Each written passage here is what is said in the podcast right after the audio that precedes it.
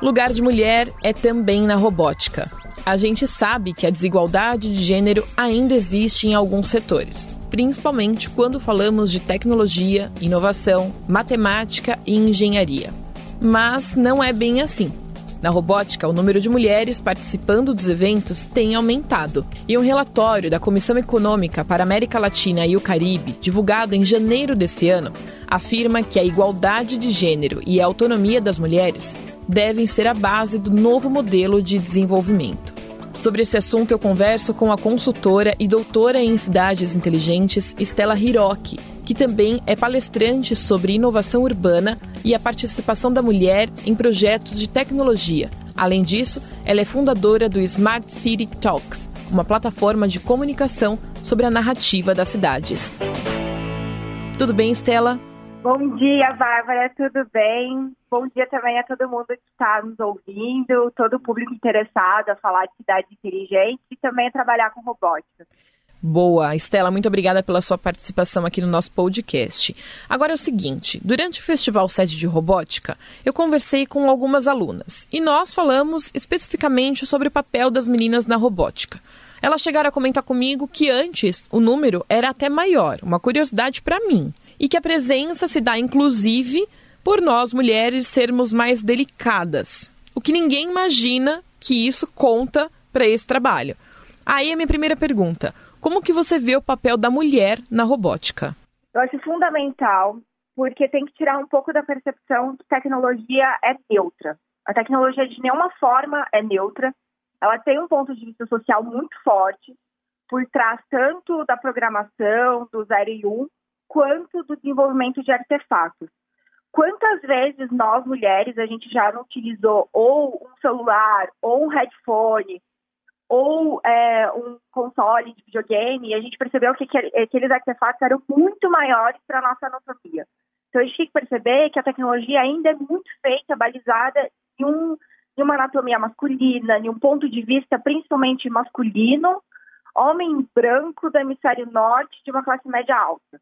Então, ainda é muito restrito esse olhar para se desenvolver projetos de tecnologia que acaba por não contemplar tantas possibilidades, tanto de negócio quanto de é, um ambiente acolhedor para que as pessoas coloquem as suas ideias.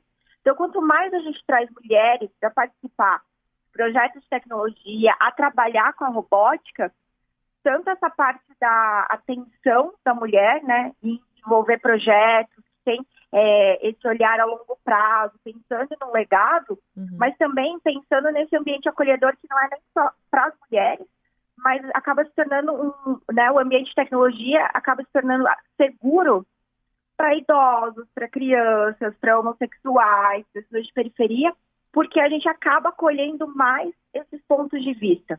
Então não é, não, não quer dizer, é, ah, porque o ponto de vista da mulher vai ser melhor para esses projetos de tecnologia mas sim essa pluralidade que a gente coloca e torna os negócios, é, né, os projetos de, de tecnologia muito mais rentáveis, com possibilidade de negócios e mais seguros e também que as pessoas se sintam representadas nesses projetos.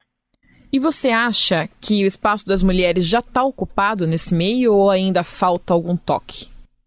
Eu acho que sim, já teve um grande avanço para mostrar que sim, as mulheres podem trabalhar com tecnologia, independente da área, seja na parte de desenvolvimento de software, ou mesmo nessa parte de produção, de, de gadgets, dos artefatos, mas ainda falta esse planejamento de carreira. Entender que a mulher ela pode construir a sua carreira, não é só ela entrar no mercado de tecnologia e depois ter que abandonar por questões pessoais. Mas entender que a sociedade também está apoiando que ela participe, que ela trabalhe nessas é, nesses projetos que são mais ligados a exatas, entender que a mulher é, é, essa história. A mulher, ela vai, ela participa dos lugares que ela quiser, onde ela quer estar, onde ela quiser trabalhar, ela tem sim é, o suporte da sociedade para que isso aconteça. Então, eu acho que ainda o que falta é esse planejamento de carreira, é, esse equilíbrio, né, entre essa vida pessoal e essa vida profissional, porque ainda a mulher tem que se dobrar para que todas essas áreas aconteçam. Então você acredita também que tem dificuldades ainda de aceitação da mulher nestes meios de tecnologia, de inovação? E eu falo dificuldade de aceitação tanto de colegas quanto de família, clientes, enfim, um público em geral. Um exemplo que eu gosto muito de colocar, porque é muito prático, é muito direto de entender, tem um livro chamado Faça Acontecer, que é da diretora de operações do Facebook, ela chama Sherry Sandberg, e no livro ela explica, assim, todos é, os dilemas, as ações que ela teve que fazer para ela se colocar como uma mulher trabalhando na tecnologia, sem deixar de lado a vida pessoal dela, ou sem ela, ela deixar esse lado feminino, né? Que isso eu acho que é importante também. Não é porque uma mulher vai trabalhar num campo de exatas que ela tem que deixar o seu lado feminino. Ela pode ser, sim, super feminina e trabalhar com tecnologia. E a Sherpa, é, em uma parte do livro, ela conta que ela teve que conversar com o Mark Zuckerberg.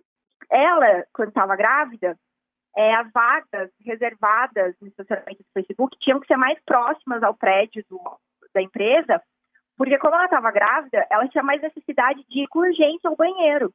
E ele não tinha entendido isso. Ele, ele com a percepção de homem, ele nunca ia entender que para uma mulher isso era necessário. E a partir disso, eles começaram a remodelar a empresa tendo essa percepção, nossa, é, quais, quais são, né? O que, que, que a mulher precisa ter para que ela se sinta mais segura trabalhando dentro da empresa? Então é isso, essa pluralidade de olhares que a gente precisa ter, principalmente para desenvolver projetos ligados à tecnologia. Falando em tecnologia, vamos falar um pouquinho sobre cidades inteligentes, que é bastante a sua praia, né? O que, que é uma cidade inteligente, Stella? Hoje tem que entender que a maioria das infraestruturas que a gente tem no espaço urbano, elas são captadores de dados. Hoje é muito difícil você desvincular que o espaço urbano esteja conversando com é, aplicativos, ou mesmo sensores ou câmeras. Isso que faz é, esse centro da cidade inteligente. Só o que, que faz de fato ser inteligente? É utilizar essas informações de maneira que a cidade responda com uma maneira mais eficiente e mais é, sustentável essas demandas. O que quer dizer isso?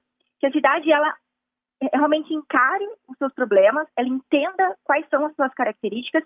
É uma cidade com muita eficiência, sustentabilidade e principalmente transparência. E conta pra gente um pouquinho do que você faz. Qual é o seu trabalho? Eu trabalho com consultoria e pesquisa sobre cidades inteligentes. E tudo começou com o meu doutorado na PUC Paulo sobre o tema onde eu tive a oportunidade de pesquisar em Singapura, em Dublin, na Irlanda, e também realizar uma palestra ano passado no South by Southwest, que é o único, é o maior festival né, de inovação que acontece em Austin, no Texas. Então, também pude levar um pouco dessa percepção do Brasil, como é que o Brasil desenvolve é, projetos de inovação urbana, e também trazer esse olhar, o que, que, o que, que os americanos estão olhando para a questão de cidades inteligentes lá, e olhar aqui no Brasil e mostrar que sim, o Brasil é pode ser uma referência em planejamento urbano, em inovação, em projetos que estão olhando essa questão da cidade inteligente aqui no Brasil. Eu conversei aqui com a Estela Hiroki, consultora e doutora em cidades inteligentes. Estela, muito obrigada por aceitar o nosso convite. Obrigada, obrigada a todos. E quem quiser saber mais sobre o meu trabalho, só me procurar pelas redes né, pelo meu nome, Stella Hiroshi, ou também acompanhar meu trabalho pelo canal Smart Talk. Assim como a Estela, a Caliane também acredita que robótica é coisa de mulher. A estudante de engenharia química teve seu primeiro contato com a robótica aos 7 anos. Caliane acredita que a mulher ainda precisa conquistar o seu espaço nesse segmento que hoje é predominantemente ocupado por homens. Acredito que a gente ainda não conquistou o nosso espaço nesse segmento. E eu acho que qualquer mudança, assim, ela vem mais de berço. De ensinar desde quando as pessoas são crianças que cada um pode desenvolver a mesma coisa, que cada um tem capacidade de fazer as coisas, que cada um tem habilidades diferentes e que a gente pode sempre aprender e crescer. Então eu acho que as escolas deveriam valorizar isso muito mais desde crianças para eles já crescerem com essa mentalidade de que todo mundo pode. Tanto as meninas crescerem acreditando que elas podem, quantos meninos crescerem acreditando que as meninas são tão capazes quanto de fazer as mesmas atividades que eles. A Liane hoje tem 21 anos. São 14 anos em contato com um segmento que influenciou totalmente na sua escolha profissional, é o que conta a jovem. Robótica influenciou na minha decisão profissional. Quando eu tinha que decidir, né, no terceiro ano, qual área seguir, eu ainda tinha muita dúvida, porque eu gostava de muitas coisas. Eu gostava de química, de matemática, de física, e ainda não sabia o que, que eu queria fazer ao certo. E foi aí que eu comecei a pensar nas coisas que eu tinha feito no, no ensino médio, no ensino fundamental, e coisas que eu gostava de fazer, que eu tinha prazer de fazer. E as duas coisas que eu pensei na época foram a Olimpíada de Química, que eu gostava muito de participar, e os campeonatos de robótica, porque eu tinha a chance de melhorar algo com o meu conhecimento e com o estudo, é, com esse tipo de coisa. E eu vi na engenharia uma oportunidade de ser um profissional que busca melhoria nas coisas. Esse podcast contou com a apresentação minha, Bárbara Guerra, e montagem de Carlos Amaral. Obrigada e até a próxima!